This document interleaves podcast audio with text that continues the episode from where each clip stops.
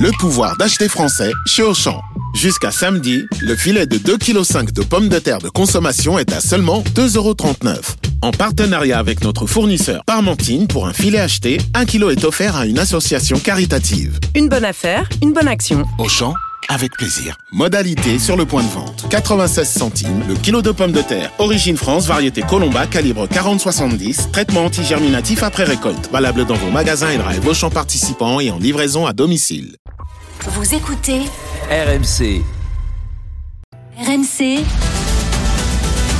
le coup de main IMO. Avec Marie Cœur de Roy, toutes les questions IMO que vous vous posez. Bonjour Marie. Bonjour Mathieu, bonjour Peggy. Parlons de cette irrésistible envie ce matin de tous les locataires des villes hautes des Jeux Olympiques sous-louer son appartement ou sa maison pendant l'événement. Est-ce qu'on en a vraiment le droit? Et pour quelle finalité surtout? Et toi Mathieu, tu fais quoi à ton appartement pendant les Jeux Olympiques? On va être honnête, hein, on va être honnête. Hein.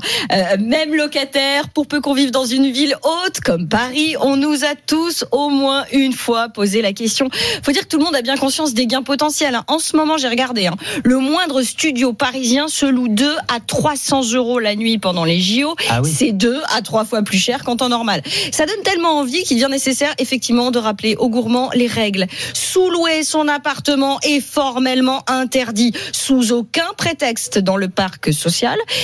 Éventuellement possible quand même dans le parc privé à la condition évidemment d'obtenir l'accord écrit du propriétaire.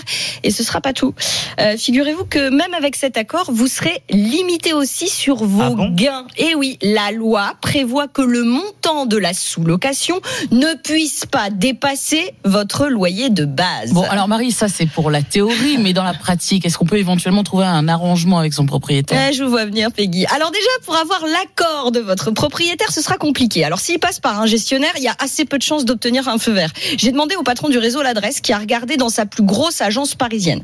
Ici, les demandes de locataires pour sous-louer leur logement, ça reste ultra marginal, mais, mais, mais, mais, mais, mais, à l'approche des JO, leur nombre a tout de même été multiplié par 5 ces derniers mois. Et à date, tout, absolument tous les propriétaires ont refusé de donner leur accord. En réalité, seuls les bailleurs qui gèrent leurs biens en direct seraient susceptibles d'accepter la sous-location. Et à ceux qui se disent que cet accord sera bien suffisant et tant pis pour le respect de la règle du plafonnement du sous-loyer, j'ai interrogé une avocate. Alors certes, cette mesure est censée protéger le sous-locataire et il y a assez peu de chances que les touristes des JO aillent se plaindre. Mais si votre propriétaire découvre le montant de vos gains, c'est lui qui pourrait se retourner contre vous et il y aurait d'autant plus intérêt qu'en fait, ces sommes-là, elles lui reviendraient à lui. Ah oui, d'accord. Bon, de toute façon, là, avec tout ce que vous nous décrivez, en fait, tout le monde va se mettre hors la loi. Puis c'est tout, il y aura des sous-locations illégales partout. Euh, c'est assez probable, oui, d'autant que la sous-location 100% légale, elle n'est pas seulement compliquée, elle peut aussi devenir coûteuse. En plus de l'accord du propriétaire, du plafonnement du sous-loyer, le locataire est censé opter pour une extension de son contrat d'assurance. Parce qu'en cas de sinistre, si la sous-location n'est pas couverte par votre assurance habitation, vous pourriez non seulement devoir payer de votre poche les réparations, mais surtout perdre du même coup votre contrat. C'est ce qu'on appelle une déchéance de garantie.